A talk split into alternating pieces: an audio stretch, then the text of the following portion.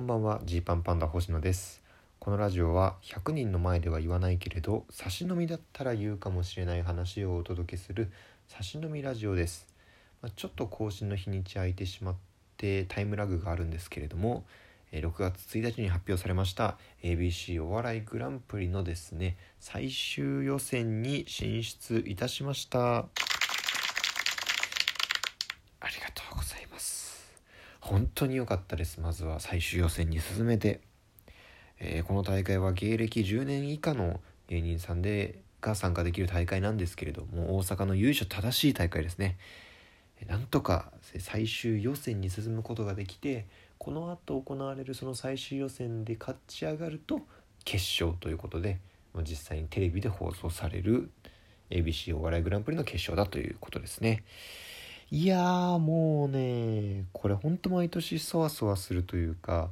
こう動画をお送りしてでそれを審査あの番組の方が審査して最終予選進出する60組を決めるわけなんですけどまあその何の手応えもないしね動画を送った時点で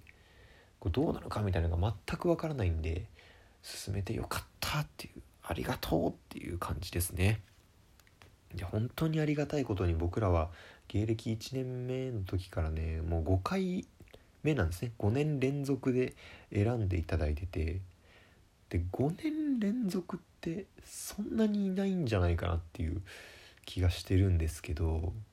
5年連続がそんなにいないのと同じぐらい4年連続最終予選敗退っていうのもいないんじゃないかなっていう。めちゃめちゃ最終予選で落ちてるんでね全然まあまあ嬉しい現状嬉しいけど全然満足してないというかやっぱ決勝行かなきゃ本当に何の意味もないっていう。ね。そこなんですよね。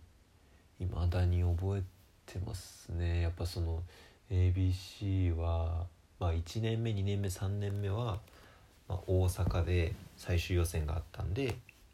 まあ、去年はねコロナの関係で、まあ、東京で予選やるって、まあ、今年もそういう感じって感じですけど。ABC といえば、まあ、大阪に行く夜行バスっていうのが結構鮮烈に覚えてますね。で、えー、だから2017年に初めて大阪行ったんですねその時。でもその時ももうめちゃくちゃ滑って最終予選で。すごいね、まあ、去年もこの話したかもしれないですけど、まあ、すごいその滑りの印象が強いんですね。あのもう夜行バスでこう周りも結構先輩だらけで全然誰と喋っていいのか分かんないしみたいな。で緊張もするし大会とか出たことないから。緊張感もある中こう全然眠れずみたいな感じで大阪着いて大阪朝早いんですね着くの。朝7時とか8時とか。でリハまで時間があるなってなってこう番組の方が用意してくださってる、まあ、仮眠が取れる用の畳とかがあるんですけどなんかそこで寝ようかなと思うけどこうなんか周りの人の動きとかもあるしなかなか眠れないみたいな感じでもう本当に意識朦朧としながらネタをやってもうむちゃくちゃ目覚めるぐらい滑るっていうね。こんな滑んの？データボクシングみたいに。思いましたね。当時はね結構いいネタだと思っていたんでなんだろうまさかこんなに滑るなんてっていう感覚だったんですよ。一番滑ったかなデータボクシング史上。全然笑い起きなくて。でまあだんだんねそれもこう分かり始めるんですよ。あここがいけなかったのかなとかこういうことなのかなっていうのをこう見直してこうちょっとだからいつものライブとはもう全然空気が違うからこう見直して自分たちをこう見つめ直す機会になれるという。でそこからこう2年目3年目と大阪に行ったんですけどダメだったと。で去年東京ですね、まあ、コロナ禍だったんで、まあ、動画ですね。完全に動画審査になりましてその最終予選でそのスタッフ審査員の方が決勝進出者を選ぶ用の動画撮影会があったんですよ。だからそこはもう無観客で、えー、ネタだけやるっていう感じなんですけど無観客なりに手応えあったというかね。なんか撮影スタッフさん結構笑ってくれてるぞみたいな。あれこれなんかいい感じじゃないか。みたいなのがねこう心なしかあったんです。今年はちょっといつもと違うんじゃないか。1年目2年目3年目の大阪の洗礼とはちょっと違うんじゃないか。っていうね中だったんですけど去年も行けなかったというねとこなんですよ。でもねまあちょっとだからもう今年ほんと決勝行かないと意味ないなというかもうこんなにチャンス頂いてて決勝行けないなんてもう嫌だという気持ちです。でしかも去年とねこう個人的にこうメンタルの部分でだいぶ違うのが去年でもしこう最終予選通ってたら、まあ、東京で動画だけ撮って通ってるわけじゃないですか。決勝ねちょっとビビったと思うんですよ。ちょっとビビったっていうのはそのなんかね大阪でやっぱちゃんと受けたっていう経験がほぼないので大阪行ったらこれ決勝の放送やばいんじゃないかみたいなね。そのまあ本番どうなるか分かんないけれどもそれよりも先にちょっと萎縮みたいなのが入りかねなかった、ね、大阪への謎の恐怖心みたいなのがあったんですけどやっぱり今年はですねあの r 1の敗者復活で一回大阪に行ってで、まあ、それなりにあのちゃんとお客さんの反応もらえたっていうのがあってでしかもその時にマジでこれ r 1の決勝今から出るんじゃないか敗者復活するんじゃないかっていう気持ちにね一瞬なったんです本当に。r 1の決勝の放送中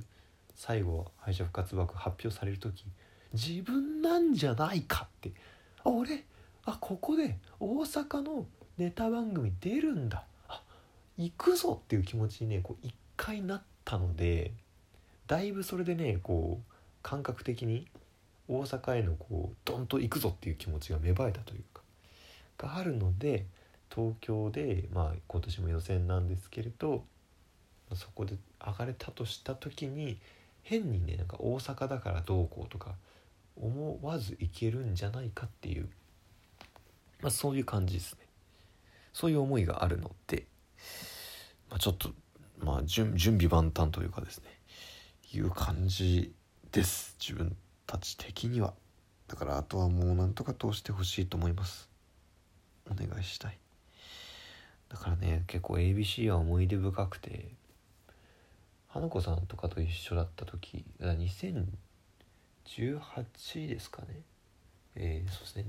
2018年に花子さん ABC の決勝も行ってるんです。でその後キングオブコント優勝してるんですけどあのー、なんかねライブ僕らの渡辺のコント師でやってる、まあ、コント製作所っていうライブがあるんですね。これ東京でやっててでその日の夜行バスでそのライブ終わりそのまますぐ ABC の予選のために僕らと花子さんが大阪に行くっていうスケジュールだったんです。が2018年ですね。でその時にこうまあなんか一緒にラーメン食べてお風呂入って乗るかみたいな感じで、まあ、星野肩幅狭いから星野隣がいいわみたいな感じで岡部さん隣でこう一緒に寝て寝て喋りながら行ったりしてで向こう着いて菊田さんとかと喋っててで菊田さんがそのこう ABC ってさみたいな。マジでめんどいよなみたいなことを言ってたんですよ。いやめんどいって何ですか?」みたいにこう僕はちょっとツッコミみたいな感じでいくんですけど菊田さんが「いやでもさこれさ、まあ、夜行でさ夜行バス乗ってさ大阪来てさもうこれ決勝行かなかったらさ何もなんないじゃん」って言ってて本当にそうだなと思って。なんかやっぱ2018年当初ぐらいは最終予選まで残れてますよっていうのがちょっとねなんだろう浮き足立ってるわけじゃないんだけどまず一個よしって思ってるとこがあったけどいや違うよと。これ世間から見たら決勝行かなかったら何にもないんだよっていうのをもう当たり前なんだけど菊田さんが言ってるのを聞いては本当そうだよなと思って。でその時に花子さんが、えー、結構ねいい感じに受けててでね翌日がこう発表だったわけですね確か。そうそうそう。翌日の昼とかに発表なんだよな。だからまたみんなで東京組はねこう夜行バスで帰って東京に帰ってきながらうわ結果どうなるんだろうなみたいなのをこうそわそわそわそわしながら来ると。で花子行ってるんじゃないかみたいな空気とかがねこうバスの中でもあったりする中でこう自分たちがねこう全然2018ももう全然あの ABC のその最終予選受けなかったんで大阪で。こりゃまずないなみたいな感じになってて。そこでこうそわそわできてない自分たちがすごい悔しかったんですよね。で案の定というかもう花子さんああ言ってるわみたいな。それももうなんか眠い目で見た覚えあります。東京着いて朝5時ぐらい着いて家帰って寝てえあ起きたぐらいでもう発表されててうわ俺発表する時間に全然緊張感ないじゃんっていう。本当にやっぱ潜在的にも選ばれてるかもって思ってる気持ちなかったんだなっていうなんかねその自分へのうん嫌な嫌だなってのと花子さん行ったってのとでそこから花子さんその1年で行ったっていうのは結構あったんでこうやっぱりねなんとかここで一個なんだろういい思い出にしたいですね ABC を。まあちょっとこの東京予選がですねそのお客さん入れた状態でやるのか、えー、もうなしで動画のみとかになるのかっていうのは多分今 ABC の方がすごく考えてくださってるところだと思うんですけど最善を尽くしたいと思いますので何卒応援のほどよろしくお願いします。はい本日はお開きです。